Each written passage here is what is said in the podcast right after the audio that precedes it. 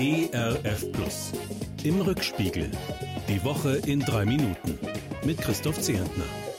Na, das ist ja vielleicht eine Woche. Jetzt kommt also der Lockdown Light. Klingt putziger als es ist. Von Appellen lässt sich das heimtückische Virus also nicht beeindrucken. Den harten Schnitt kriegen deshalb jetzt Branchen zu spüren, die überwiegend sehr verantwortlich gehandelt haben. Gastronomen, Hoteliers, Künstler, die Veranstaltungsbranche. Der November wird fürchterlich werden für sie alle. Hoffentlich fließen die Unterstützungen so schnell, so reichlich wie angekündigt. Erfreulich finde ich, dass diesmal Kindergärten und Schulen so weit wie irgend möglich offen bleiben und dass wir weiterhin Gottesdienst feiern können. Unter strengen Sicherheitsvorkehrungen natürlich, aber von denen lässt sich Gottes Geist bestimmt nicht abschrecken.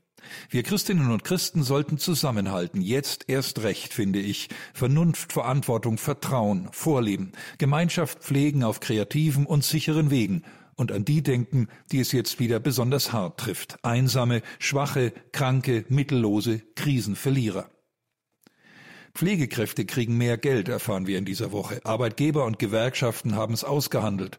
Wird ja auch höchste Zeit. Die Heldinnen und Helden in Pflegeheimen und Krankenhäusern sollen unbedingt spüren, wie wichtig sie für uns sind. Wir brauchen sie dringend. Wir haben zu wenige von ihnen.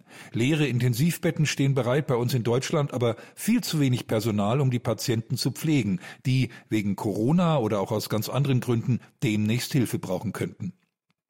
In diesen dramatischen Zeiten streitet die Christlich-Demokratische Union darum, wer sie in die Zukunft führen soll.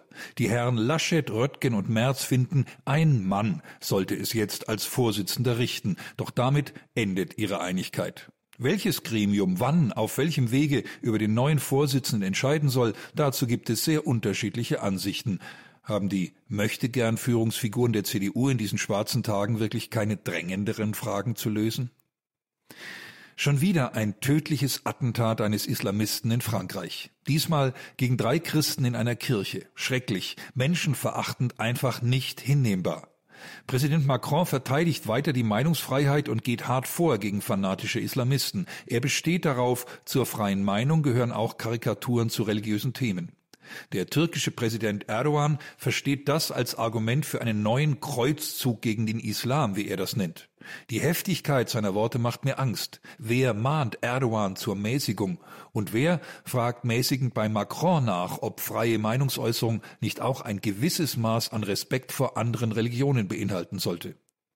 Einer, der oft mäßigend und nur gelegentlich polarisierend war, ist der noch Ratsvorsitzende der Evangelischen Kirche in Deutschland, Heinrich Bedford Strom. Jetzt kündigt der Bischof an, er wird nicht mehr für dieses Amt kandidieren. Schade, finde ich, wer so viel Schläge und Kritik abbekommt, von links wie rechts, wer den einen zu fromm und den anderen nicht fromm genug ist, den einen zu laut und den anderen zu wenig wahrnehmbar, der muss in dieser schwierigen Aufgabe einiges richtig gemacht haben als Stimme aller evangelischer Christen in unserem Land. Zum Schluss ein Glückwunsch an Chemnitz, die Stadt, die ich noch als Karl-Marx-Stadt kennengelernt habe, in der Theo Lehmann und andere zu DDR-Zeiten in brechenvollen Kirchen das Evangelium predigen konnten. Die Stadt, die heute wieder Chemnitz heißt, Gott sei Dank. Chemnitz ist übrigens ein Name mit Migrationshintergrund, habe ich gelesen. Steinbach heißt im Sorbischen eben Kamenica, Chemnitz. Jetzt wird Chemnitz europäische Kulturhauptstadt 2025. Ich hoffe darauf, dass dann auch die Kirchen der Stadt am Steinbach zeigen, was sie zu bieten haben. Ihnen allen ein Wochenende, an dem Sie vielleicht noch den einen oder anderen Besuch machen können, der ab Montag nicht mehr möglich sein wird. Gelassenheit und Zuversicht für die Zeit des Lockdowns wünsche ich Ihnen und mir, Ihr Christoph Zerchner. Im Rückspiegel.